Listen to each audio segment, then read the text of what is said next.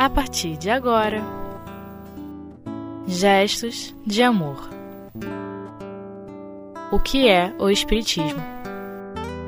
Diversidade nos Espíritos, com Ellen Vasques. Olá, companheiros. Vamos então dar continuidade ao nosso estudo do livro que é o Espiritismo, né? Onde vamos estudar hoje a diversidade dos espíritos, né? Que o Mestre Jesus possa nos envolver para que possamos tirar bastante proveito do nosso estudo e com bastante reflexão, não é? Para as nossas almas. Mas, antes de iniciarmos propriamente na diversidade dos espíritos, não é? Que é o diálogo do senhor Allan Kardec com esse visitante, né, meio cético, que não acredita muito em algumas questões, não é? Que põe em dúvida, né?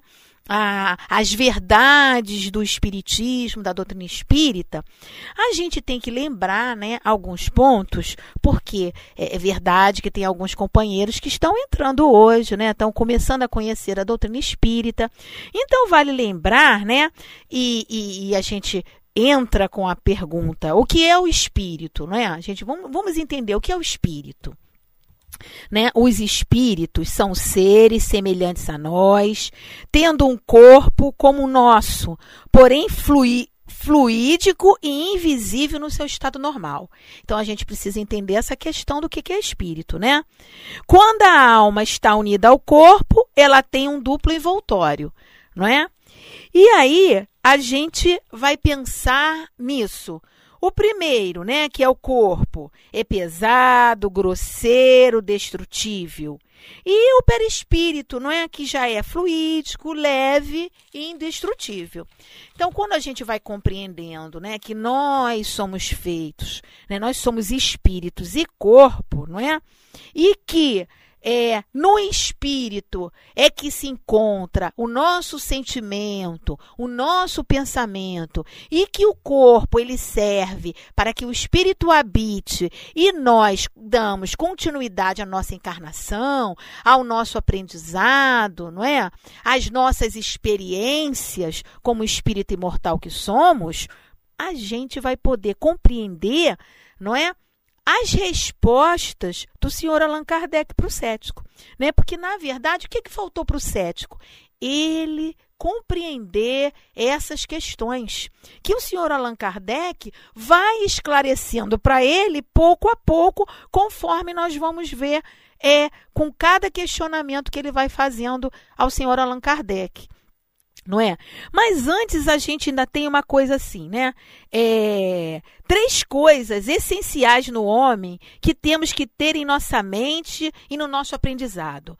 A primeira, né? A alma ou espírito, princípio inteligente em que reside o pensamento, a vontade e o senso moral. Então, o nosso pensamento, o senso moral, não é? A nossa vontade, ela está onde? No espírito, não é? Segundo, o corpo envoltório material que coloca o espírito em relação com o mundo exterior. Não é? Então, esse espírito está lá dentro do nosso corpinho. Eu só estou falando aqui porque tem um espírito dentro de mim, não é? Que movimenta, faz todo esse movimento para que a gente pense, raciocine, não é? E, colo e, e vá vivenciando as situações da nossa vida, não é? E o terceiro ponto, né, que a gente precisa também ter em mente, né, é o perispírito, que é um envoltório fluídico, leve, imponderável, que serve de laço e de intermediário entre o espírito e o corpo.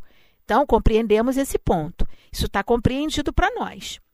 Então, a alma é assim um ser simples, o espírito um ser duplo, espírito e perispírito, e o homem um ser triplo: espírito, perispírito e corpo.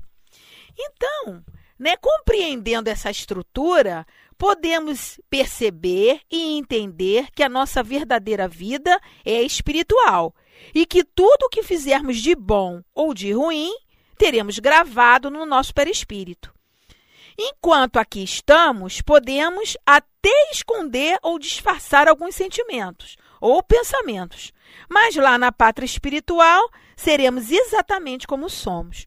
Daí a importância de aproveitarmos nossa encarnação para estudarmos, trabalharmos bem, no bem e, e nos trabalharmos intimamente, tentando ser o mais verdadeiro e transparente possível, não é? Então, quando a gente pensa, né, que nós somos esse espírito imortal, não é? E que temos e que estamos em graus de aprendizado e de entendimento, não é? A gente vai verificar que encarnados ou desencarnado, né, temos que obedecer uma lei, né? E essa lei depende também da nossa vontade, do nosso esforço, certo? E aí, nós vamos continuar pensando agora, né, nesse questionamento, nos questionamentos, não é? Do visitante, né, desse cético para o senhor Allan Kardec. Então, na primeira questão, ele nos diz assim, ó, os espíritos, quando desencarnam, eles ficam livres das imperfeições do corpo, porém as morais, como os vimos no início, permanece com eles. Por quê? Porque o, o, visitante, ele questiona isso, ele diz assim: "O senhor fala dos espíritos bons ou maus, sérios ou frívolos? Confesso que não compreendo essa diferença. Parece-me que, deixando o envoltório corporal, eles deveriam se despojar das imperfeições inerentes à matéria, que a luz deve se fazer para eles sobre todas as verdades que estão ocultas para nós e que eles devem ser libertos dos preconceitos terrestres. Quer dizer, ele acredita assim: se libertou voltou para o plano espiritual, né? se libertou de tudo, se liberou das imperfeições. Mas aí o senhor Allan Kardec, né, como vimos lá no início, porque quando nós iniciamos refletindo em torno do, do espírito, não é? E a gente viu que a vontade, o pensamento e o sentimento está lá no espírito, quando a gente pensa nisso, as imperfeições que ficam aqui são as imperfeições do corpo físico. Mas as imperfeições morais, elas continuam. Por quê? Porque elas são inerentes ao espírito, não é? E aí o senhor Allan Kardec responde para ele, sem dúvida, eles estão livres das imperfeições físicas, isso é, das doenças e das enfermidades do corpo. Porém, as imperfeições morais pertencem ao espírito e não ao corpo não é? Seria um erro acreditar que os espíritos, deixando seu corpo material, sejam subitamente banhados pela luz da verdade. Então não é assim que funciona, não é? Funciona de uma maneira, não é? Que nós, no nosso dia a dia, na nossa encarnação, né? Nós vamos aproveitando a nossa experiência, não é? Para compreender a lei de Deus e para evoluirmos e avançarmos. De acordo com cada um. Tem algumas questões que eu já compreendo bem, mas que um outro companheiro, não é? Um outro irmão, um outro colega de trabalho, um outro familiar não consegue compreender. Por que será que eu já consigo compreender algumas questões e esse outro companheiro, outro irmão do meu trabalho, na minha família, na minha comunidade não consegue compreender? Justamente pela experiência, pela caminhada que cada espírito faz. E não e cada um com o seu cada qual, como diz o outro, né? Cada um com o seu cada qual cada um com as suas experiências e o seu aprendizado. Eu não posso passar o que eu sei e o que eu vivenciei e o que eu aprendi para o outro. Eu posso até é, orientar, eu posso até é, conversar, mas aprender vai depender da vontade do outro e do desejo dele caminhar e se modificar para melhor. Não é? E a gente tem os nossos subsídios. Quais são?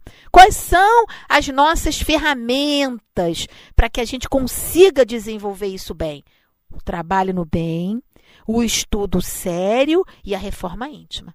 A transformação é olhar, já dizia Sócrates, Conhece-te a ti mesmo. É olhando para dentro de nós, trabalhando as nossas dificuldades, né? Um dia a gente cai, outro dia a gente levanta, um dia a gente está mais fraquinho, outro dia a gente já diz assim, não, hoje eu vou conseguir agir dessa melhor maneira, junto com meu irmão, junto com a minha família. Eu vou tentar é, perdoar. Hoje eu não vou falar mais alto, hoje eu vou usar um tom mais baixo junto com as pessoas. Hoje eu vou ter palavras de otimismo. Eu não vou reclamar tanto, porque a gente reclama, né?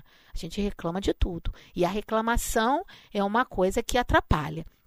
Bom, nós vamos agora fazer um pequeno intervalo e já voltamos para refletir um pouco mais com o senhor Allan Kardec e os questionamentos do companheiro, o visitante, tá bom?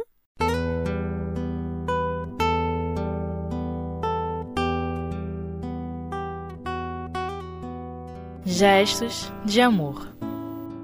O que é o Espiritismo? Retornando então, companheiros, não é, ao nosso estudo sobre a diversidade dos espíritos e nós estávamos indo partindo para o segundo questionamento do visitante, onde ele fala assim para o senhor Allan Kardec: Por que os espíritos não são todos perfeitos? Deus então os tem criado de todas as espécies de categoria? Allan Kardec, né, o mestre Allan Kardec, como sempre muito sábio, né? Porque é, o, esse, o Allan Kardec, não é, meus queridos? O que seria de nós, né? Sem esse mestre tão organizado, né? Tão inteligente, com tanto bom senso, né? Para juntar todas essas questões e responder com tanta seriedade, com tanta clareza para todos nós, não é? É muito difícil não compreender as palavras do mestre Allan Kardec, porque ele é claro, ele é simples e direto. Então, assim, não tem muito o que a gente pensar, né? É, é, é, ele é, assim, o bom senso, né? Ele é o bom senso, mestre Allan Kardec. E aí ele fala: os espíritos seria o mesmo que perguntar porque todos os alunos de um colégio não estudam filosofia. Mas lá embaixo ele fala assim: os espíritos não são perfeitos porque eles são alma dos homens, e os homens não são perfeitos. Pela mesma razão, os homens é, não são perfeitos porque são a encarnação de espíritos mais ou menos adiantados. Então, foi o que a gente viu lá no início, não é? Se somos espíritos com aprendizados, né? individuais, não é? E se somos exatamente, quando nos voltamos para a pátria espiritual, nós somos exatamente, ficaremos iguaizinhos do outro lado, não é? Então, como que a gente vai ser perfeito de uma hora para outra? Não vai. Nós estamos aí, ó, indo e voltando. Reencarnar é uma lei natural. É uma lei natural, é como beber água, é como ter que fazer as nossas necessidades fisiológicas. Hoje estamos encarnados, amanhã desencarnados. E novamente reencarnamos para a nossa caminhada evolutiva. Isso faz parte de uma lei perfeita, de uma lei natural, de uma lei correta, não é? Então, às vezes a gente diz assim: ah, Fulano de tal desencarnou. Não, como será que ele está? Não é? Pensa no que ele gostava de fazer. Pensa nos sentimentos dele. Pensa no pensamento dele. Pensa nas atitudes que ele tomava enquanto encarnado. É exatamente assim que ele vai estar. Não vai ter diferença. Ele vai estar exatamente assim. Porque, afinal de contas, era isso, as, essa, as atividades, era a, a, o conhecimento, era o trabalho, era os interesses que ele tinha no dia a dia, que ele buscava, que revelam quem é esse espírito. E ele vai ficar exatamente igual do outro lado, com as suas perfeições, com os seus acertos e os seus enganos. Não é verdade?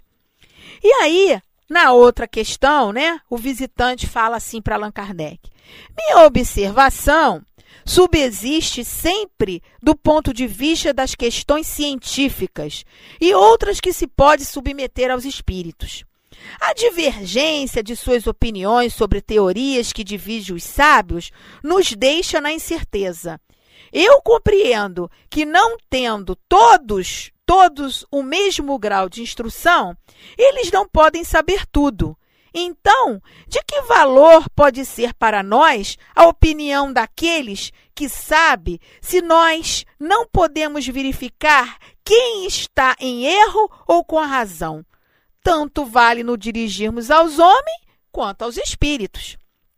E aí, o senhor Allan Kardec, sabiamente, não é? responde para ele: essa reflexão ainda é uma consequência do desconhecimento do verdadeiro caráter do Espiritismo. Por que, que ele fala isso? Por quê? Porque o Espiritismo, né, não veio para satisfazer curiosidades e nem antecipar fatos que vão depender do esforço de cada um nas pesquisas, nas buscas e nos no entendimento. O espiritismo, ele não vem antecipar isso para nós. Ele não vem dizer para você se está certo ou errado, se é, a questão do certo ou errado depende da sua busca, depende da sua pesquisa, depende do seu aprimoramento. O Espiritismo não veio para isso. O Espiritismo, na verdade, ele veio nos dizer, muito pelo contrário, de que a vida continua.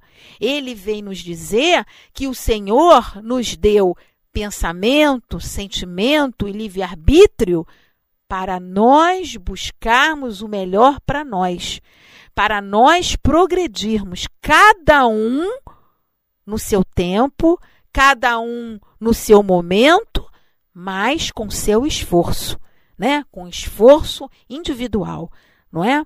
Então, graças a Deus, não é? Nós temos essa verdade da doutrina espírita, de que a vida continua, não é? De que a encarnação é a oportunidade bendita para todos nós, não é? Porque afinal de contas, o que, que nós na verdade queremos? Ser feliz, né? Na verdade, o que nós queremos é sermos felizes, né? E para alcançarmos essa felicidade verdadeira, que é a felicidade da alegria, que é a felicidade, é, vamos dizer assim, moralmente elevada, né? Que é aquela alegria que ninguém tira da nossa alma, não é?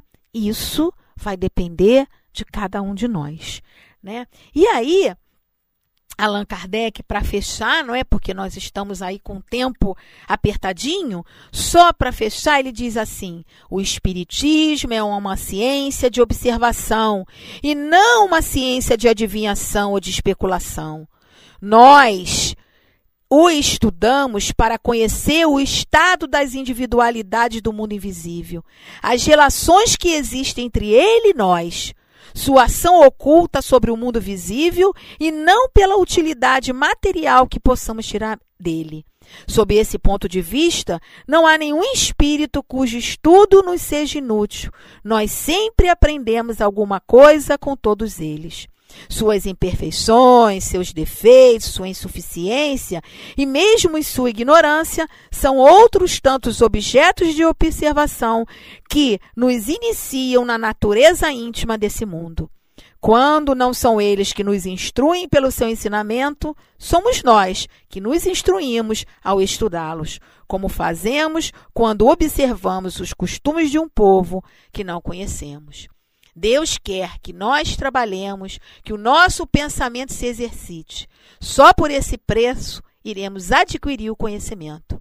Os espíritos não vêm nos livrar dessa necessidade. Eles são o que são. O Espiritismo tem por objetivo estudá-los, a fim de saber, por analogia, o que nós seremos um dia, e não de nos dar a conhecer o que nos deve ser oculto ou nos fazer revelações antes do tempo. E aí, companheiros, para encerrar, né? Para concluir, né? A gente é, pede a Deus, né? Que nos ajude, né? Para que possamos é, ter essa visão né, ampliada da vida de espírito, é, fazendo com que a gente sintonize cada vez mais com o nosso anjo de guarda, com o nosso guia, pedindo força a ele para nós vencermos não aos outros, mas a nós mesmos, né? E tirando do nosso coração aqueles sentimentos de é, mágoa, de rancor, de ódio, de reclamação, não é? Cada vez mais a gente trabalhando o nosso coração, colocando mais otimismo, mais alegria, né? E a certeza absoluta de que não estamos sozinhos. Não é? Que Deus está conosco, que os amigos espirituais estão junto conosco a nos ajudar, a nos encaminhar, e fortalecer os nossos passos no caminho do bem. Que Deus nos ajude, meus irmãos. Um, uma excelente é, semana de paz e de luz para todos vocês. Graças a Deus.